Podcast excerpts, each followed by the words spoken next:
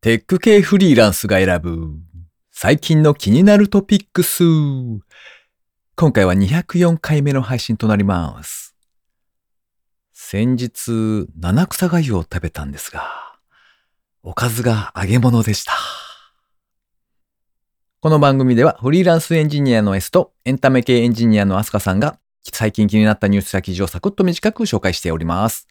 IT 関連をメインにですね、ガジェットだったり新サービスの紹介だったり、それぞれが気になったものを好き勝手にチョイスしております。今回は S の一人会となっておりまして、えーいつものようにですね、記事を3つ紹介していきたいと思っております。ご意見ご感想などありましたら、ハッシュタグカタカナでテクフリーでツイートをいただけたらありがたいです。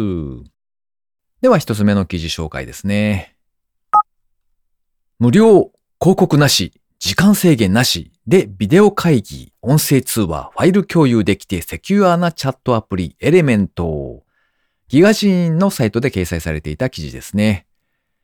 オープンかつ軽量なリアルタイム通信プロトコルマトリックスを採用したチャットソフトウェアがエレメントですね。でこちらの Web ブラウザー版、それから iOS 版、Android 版、PC 版の使用手順が紹介されている記事でした。こちらのエレメントはですね、2021年の7月に日本円で約33億円の資金調達をしておりまして、政府だったり行政、大企業などをユーザーとして抱えているんだそうですね。セキュアに使えるということで、えー例えば政府系の機関だったりとか、もしくは海外とかにいらっしゃるジャーナリスト、あの本当に耳の危険音が迫るような人たちの間でも使われているという話を聞いたことがありますね。音声通話とかビデオ通話はできるんですけれども、複数の人で一緒に、いわゆるグループのビデオ通話ですね。それができるのかどうかがちょっと確認できなかったんですけれども、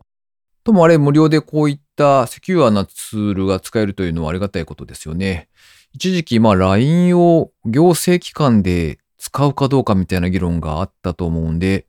えこういったものに置き換わっていくんでしょうか。とはいえ、まだまだ知名度が低いかななんていう気はしますね。では二つ目の記事ですね。ロボットが45秒に1枚のペースでピザを焼く。スペース X の元エンジニアが立ち上げたステラーピザを覗いてみた。ビジネスインサイダージャパンに掲載されていた記事ですね。45秒に1枚のペースでピザを大量生産できるロボットレストラン、ステラーピザがこの春、アメリカのカリフォルニア州ロサンゼルスにオープンする予定だそうです。このステラーピザはですね、2019年5月にスペース X の3人の元エンジニアたちが立ち上げた企業だそうです。ピザは玉ねぎやベーコン、チキン、オリーブといったトッピングを選んでカスタマイズすることも可能。というたくさんのピザをガシガシと作ってくれるレストランということだそうですね。なんというか、このピザにかける情熱、すげえなと思ってちょっとピックアップしてみました。最後三つ目ですね。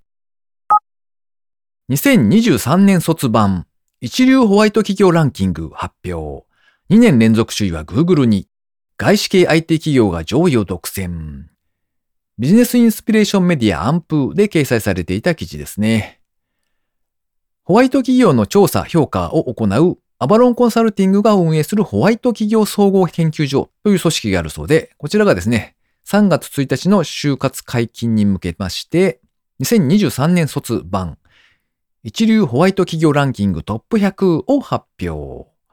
5回目となる今回は、国内約1万3000の企業、観光庁を対象に調査を実施。ホワイトスコアが高い上位100社を発表したんだそうです。このホワイトスコアはですね、職場環境、それからワークライフバランス、給与福利厚生、成長環境、事業の見通し、財務指標などをもとに算出したものだそうですね。いくつかこう IT 系だなというところでピックアップして見ていきますと、1位が Google 合同会社、2年連続首位だそうです。2位が Facebook Japan、3位が Amazon Web Service Japan、7位にオートデスク、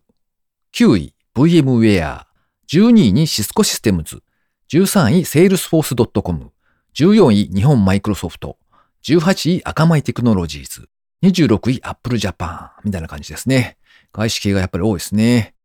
ちなみに IT っていう分類の中でもですね、ウェブサービスとかソフトウェアとかに分かれておりまして、SIR っていうのもあったんですよ。その SIR を見ていくとですね、39位に電通国際情報サービス、53位にアークシステム、57位トヨタ通商システムズ、75位に続き電機、76位 NTT データ、95位にスカイ株式会社という感じでした。今回紹介する記事は以上となります。続きまして番組にいただいたコメント紹介のコーナーですね。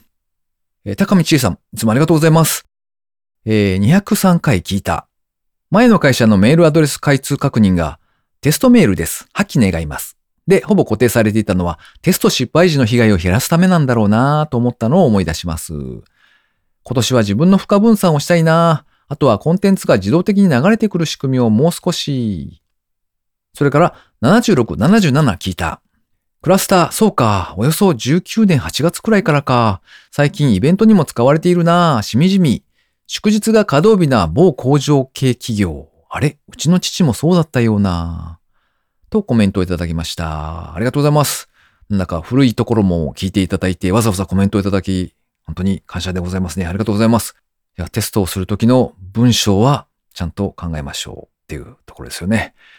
それからちょっと気になったのが、今年は自分の負荷分散をしたいなというところですかね。高見さんなんかいろんなところでアウトプットとかを活動されていらっしゃるので、そのあたりの負荷のことなんだろうか。あとはコンテンツが自動的に流れてくる仕組みということも書かれていましたが、えー、自分の場合は RSS リーダーというか、まあ、フィードリーですね。そちらを未だに使ってるんですけれども、皆さんどうしてるんでしょうね。えー、このポッドキャストで紹介するっていうのが結構大きな目的でもあるので、あの、めぼしいものを後でチェックするリストとしてこう、貯めておきたいんですよね。でそうすると、あの、結果的に全てをフィードリーの方に集約して、リードレーターってやつをポチッと押しとくっていう風にしたいので、なかなか今の仕組みからこう脱却できないというか、特に変えようと思ってないんですが、何かしらいい方法があるんでしょうか気になるところですね。ということで、リスナーの皆様、コメントいつもありがとうございます。え最後に近況報告のコーナーですね。えー、つい最近というか、何日か前ぐらいですかね。すんごい思いつきでですね、あの、あ、こういうのやってみようと思って、えー、イベントを企画して立ち上げてみました。クリエイターズオンラインバーっていうタイトルをつけましてですね、あの、まあ、何かしらこう、ものを作ったりとか、アウトプットしている人とつながりができたらななんて思ってですね、あの、開催してみました。あんまりこう、大々的にやるのもめんどくさいので、あの、とりあえず、定員は5人ぐらいで、だらだらなると嫌なので、あの、ズームの無料枠ってあるじゃないですか。3人以上だと40分で切れるみたいな。あれを活かしまして、基本開催時間は40分。で、もし盛り上がったら、誰かに次回をやればいいんじゃないか、みたいな、そんなスタンスですね。で、まあ普段エンジニア界隈の人たちとの交流が多いので、できれば異業種というか全然違うジャンルの人たちと繋がれたらななんてことを思いまして、まあ普段とは違う場所でですね、あの、告知なんかをしてみたりとかしてみたんですけれども、ありがたいことに定員の5名プラスキャンセル待ち2名みたいな感じで予想以上にお申し込みをいただきまして、お、これはいいなと思ってこう開催したんですよね。で、そしたらですね、あの、当日不参加の方が2名いらっしゃいまして、あの、結果3人でワイワイと喋っていた感じになりました。えちなみにそのうちの一人はアスカさんという、あの、超アットホームな回となりましてですね、あの、楽しい時間が過ごせたという感じですね。40分で終わるつもりだったんですけど、なんでしょうね。あの、3人ぐらいだと、そのまま使えるんですか？よくわからないんですが、あの、40分で切れるものだと思っていたら、ズームの方からなんか、時間延長しましたみたいな感じのなんかメッセージが流れたのかな？なんか、結果的には割と長い時間、2時間ぐらいかな？の飲み会になった感じですね。ともあれ、あの、ちょっと違ったジャンルの人と喋ることもできまして、あの、なかなか楽しいイベントでした。はい。イベントを自分で立ち上げるというのはなかなか腰が重いというかめんどくさいんですけれども、まあまあ、自分の思う通りに企画できるので、えー、皆さんもですね、もしなんか、こういうのがあったらいいのにな、みたいなことがあれば、それをですね、自分でやってみると、まあまあいいかもしれないですよ。もしかすると、誰も手を挙げてくれないみたいなことも、まあまあそれはあるんで、まあ、それも覚悟しながらですね、あの、ちょっと数を打ってみるというか、何度かトライしてみるっていうのはいいんじゃないでしょうか。この番組へのご意見、ご感想など絶賛募集中です。ツイッターにて、ハッシュタグ、カタカナでテクフリーをつけてつぶやいていただくか、ショーノートのリンクからですね、投稿フォームにてメッセージをお送りいただけたらありがたいです。スマホ用にポッドキャスト専用の無料アプリがありますので、そちらで登録とか購読とかをしておいていただきますと、毎回自動的に配信されるようになって便利です。Spotify、Amazon Music でお聞きの方は、ぜひフォローボタンをポチッとしておいてやってください。いや、年が明けて、なんか、よし、頑張るぞみたいな気分になっているので、いろいろ動いたりしていいなとは思うんですが、これがいつまで続くんだろうっていうのはですね、我ながら結構不安になったりはしゃいますね。はい。